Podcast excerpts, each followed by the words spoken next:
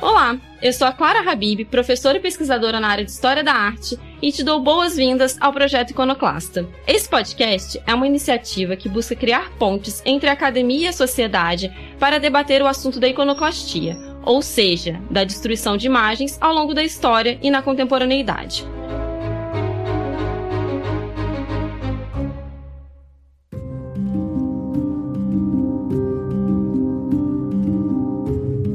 Episódio de hoje, vamos tentar desconstruir o conceito estereotipado de vandalismo a partir de uma conversa com o Dr. Rafael Cardoso, que escreveu um artigo para o dossiê sobre o tema da iconoclastia que eu organizei ano passado para a revista Consínitas. Seja bem-vindo ao projeto Iconoclasta, Rafael. Antes de entrarmos no nosso debate, gostaria que você se apresentasse, por favor.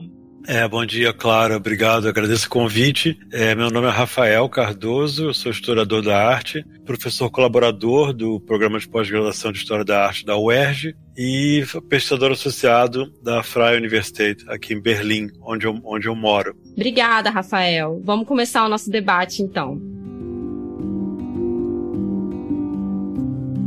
Retomando uma das reflexões que eu levantei no episódio de apresentação desse podcast, podemos dizer que por muito tempo houve um consenso acadêmico que diferenciava os conceitos de iconoclastia e de vandalismo. A palavra iconoclastia tem uma origem religiosa. Ela nasceu no Império Bizantino para conceituar a destruição de imagens de culto e passou a ser utilizada ao longo dos séculos para definir atos de destruição motivados por alguma ideologia, fosse ela religiosa ou política. Ou seja, a iconoclastia seria, então, um tipo de destruição informada. Já a palavra vandalismo foi utilizada pela primeira vez durante a Revolução Francesa, quando Henri Gregoire comparou as destruições de imagens performadas pelos revolucionários com as destruições realizadas pelas tribos germânicas que haviam invadido o Império Romano. O estereótipo começou aí. Enquanto o Império Romano era entendido como um símbolo de civilidade, as tribos germânicas, dentre elas os vândalos, os bárbaros e outras, eram entendidas como selvagens e desordeiras.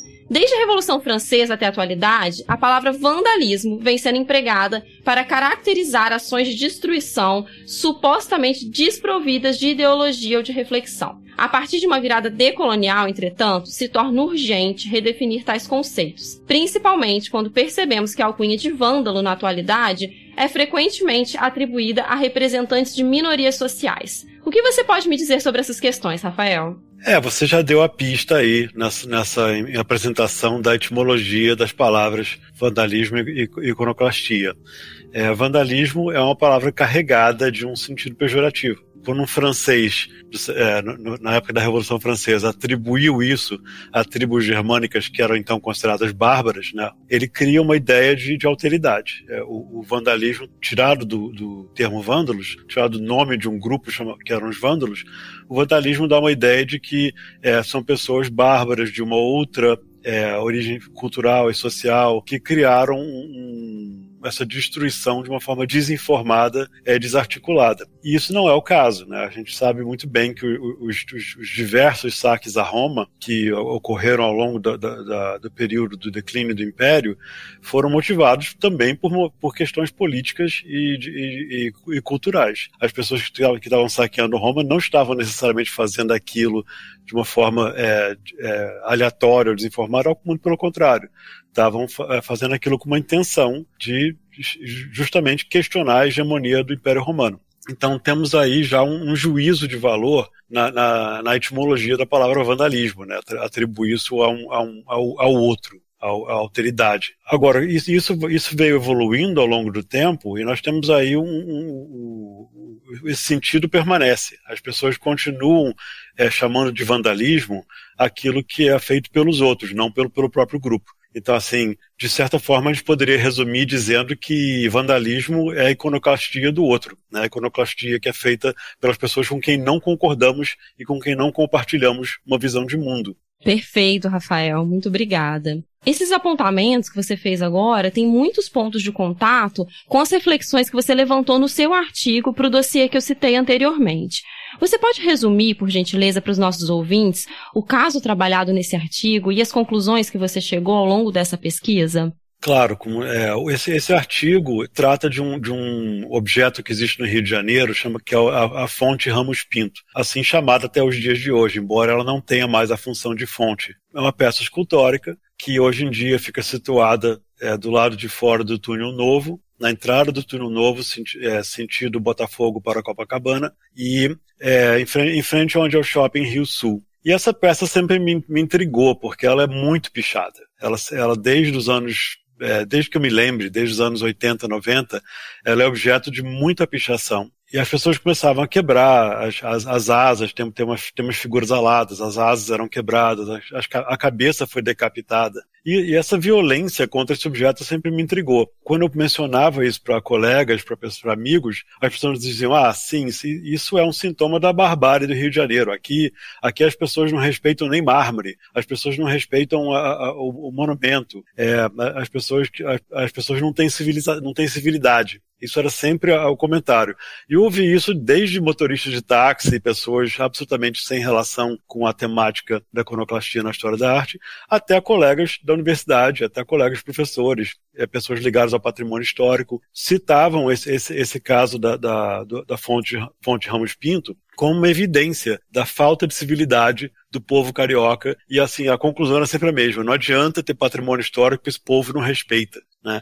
É, então, assim, tinham, tinham, eram falas carregadas sempre de um juízo de valor em relação à, à, à população carioca, é, e basicamente insinuando que, que tinha um problema aí é, étnico, racial, hereditário, atávico, que o povo era incapaz de ter uma civilidade. Isso sempre me pareceu estranhíssimo, né? Porque eu não acredito em nada disso. Eu acredito que existem relações sociais, existem sistemas, sistemas de, de, de culturais de, de relação, é, no caso, existe, no, no, por exemplo, para citar um sistema que existe, existe o racismo sistêmico no Brasil. Isso, não, isso não, é uma coisa que me parece é, incontornável. Então, eu comecei, sempre me intrigou esse caso da fonte Ramos Pinto, porque de fato, assim, quem vê aquele, aquela, aquela peça de mármore branca, toda pichada, toda cheia de tags de todas as cores, e ainda, de, ainda ocasionalmente decapitada e, e, com os braços cortados e asas cortadas, quem vê aquilo certamente só pode concluir que é vandalismo que aquilo é, é, é, um, é, um, é um desrespeito a, não só a uma obra de arte, mas à própria ideia da arte. E aí sempre me pareceu que, que tinha uma questão aí a ser investigada, que o outro lado da moeda é, é que as pessoas que fazem isso não se sentem incluídas naquela concepção de arte e cultura. Para você danificar um objeto, isso, isso é muito claro na iconoclastia religiosa, né? Para você destruir um objeto religioso, você precisa não acreditar no poder daquele objeto. Se você acreditasse no poder do objeto, você não faria aquilo. Então, assim, um, um, um católico não vai destruir uma imagem de Nossa Senhora da Aparecida. É um, um seguidor do candomblé não vai, não vai destruir uma figura de Exu, porque isso seria e, e mexer com, com, com a ira divina. Então, assim, os próprios não fazem, quem faz isso são os outros, né?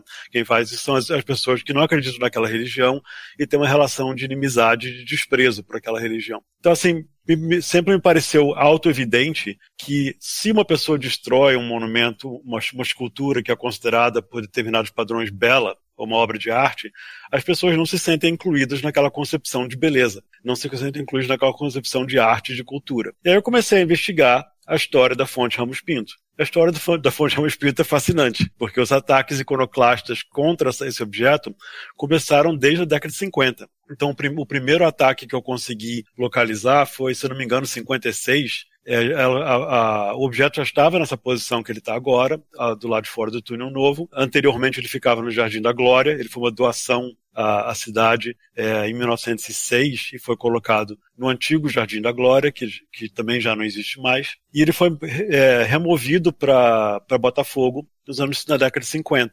E aí começaram os ataques iconoclastas, não muito tempo depois. As pessoas começaram a, a destruir é, a, a, peça, inclusive ela foi decapitada já em 1956 ou 8, não me lembro a data exata, está no artigo. E, e, já, e já começou o discurso naquela época de que eram, aspas, os moleques da favela que aquilo era, era, era, era uma, uma ação de, de, uma população favelada que, que, que então estava passando a residir no que hoje é, é a, a, comunidade da, da, Babilônia, o morro da, da Babilônia. Aí eu fui vendo pela imprensa, através da imprensa, a repercussão desses atos e fui vendo que tinha todo um, uma, uma cronologia paralela entre os ataques à, à fonte Ramos Pinto e a remoção de favelas que estava acontecendo na década de 50 e 60. Então, a, favela do Pasmado, né, que foi removida violentamente é, durante o governo Lacerda.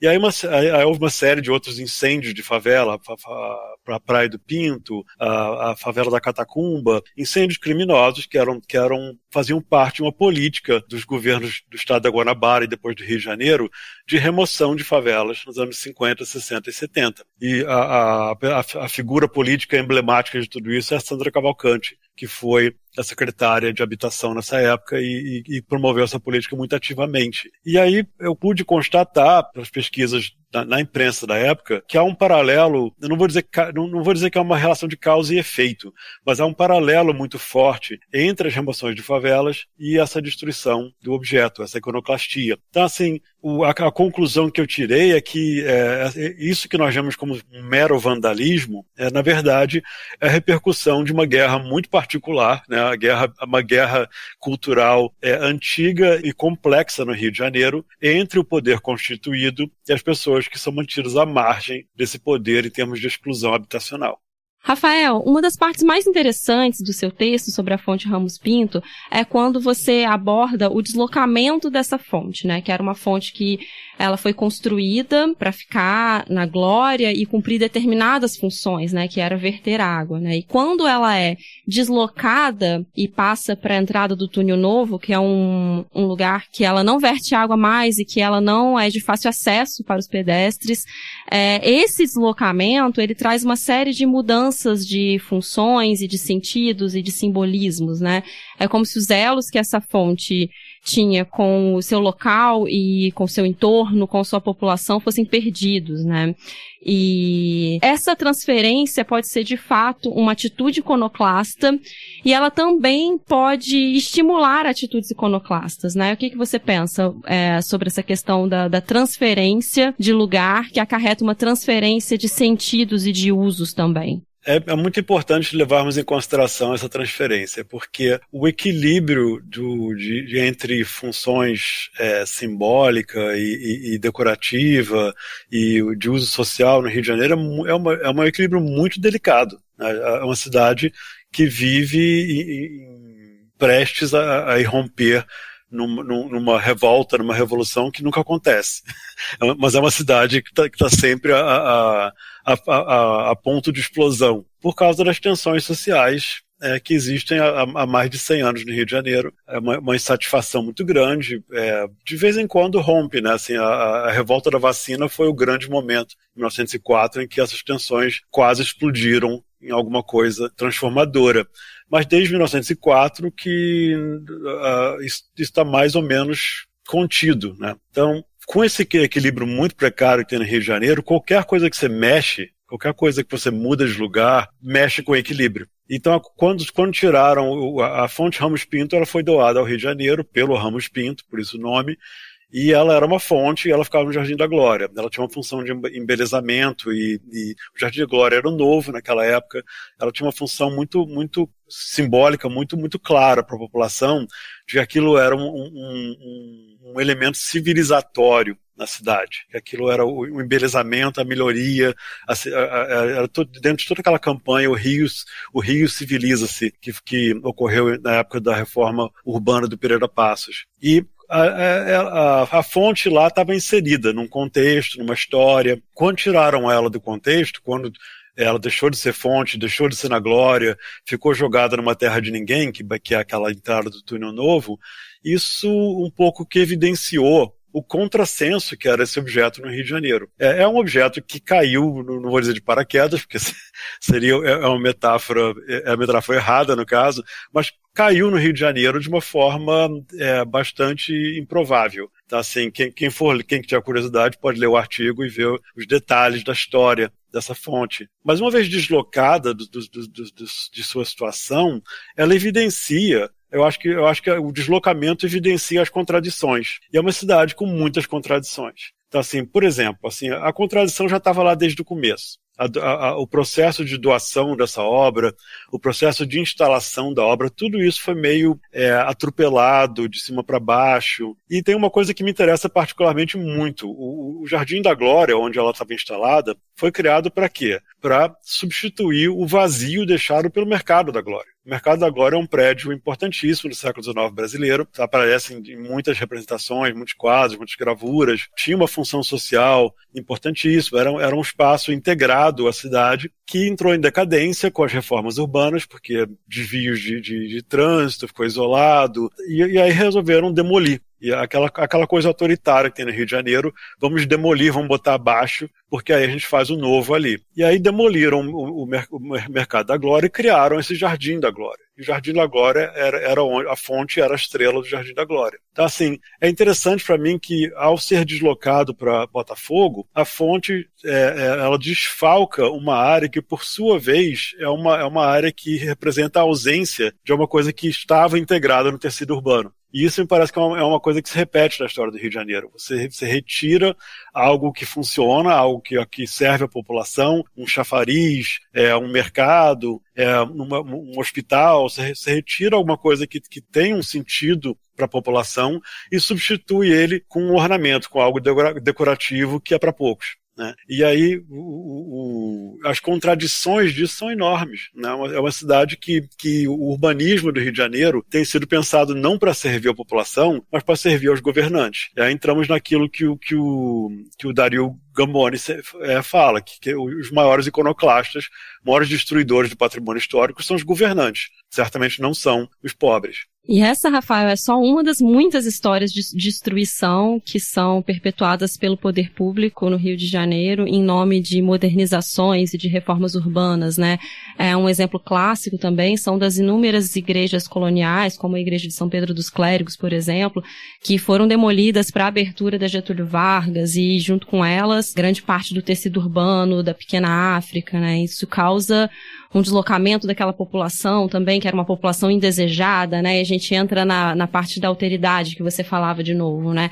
Essas destruições não são destruições somente do patrimônio material, né? Mas também são destruições de memórias coletivas e todas essas destruições fazem parte dessa guerra cultural que a gente vive no Rio de Janeiro, né? Então, Rafael, para concluir a nossa reflexão sobre a fonte Ramos Pinto e partir para outras reflexões, eu gostaria que você explicasse um pouquinho para a gente o interessante conceito que você cunha nesse artigo, que é o conceito da iconoclastia vulgar, né? Você sugere a utilização dessa expressão iconoclastia vulgar ao invés do vandalismo. Explica um pouquinho para a gente o que você quer dizer com isso, por favor. Eu não sou apegado ao termo. Assim, eu, eu usei iconoclastia vulgar no sentido de criar uma distinção é, entre essa iconoclastia que é anônima e não se manifesta por meio de um programa político expresso, né? É, mas que acontece de uma forma meio sei lá, vegetativa, ela, ela, ela, ela surge organicamente é, de, de, de, agentes e atores anônimos é, e eu queria, o que eu queria sinalizar com isso, daí o vulgar dela, o vulgar no sentido que a gente fala vulgar em relação a certas plantas, né?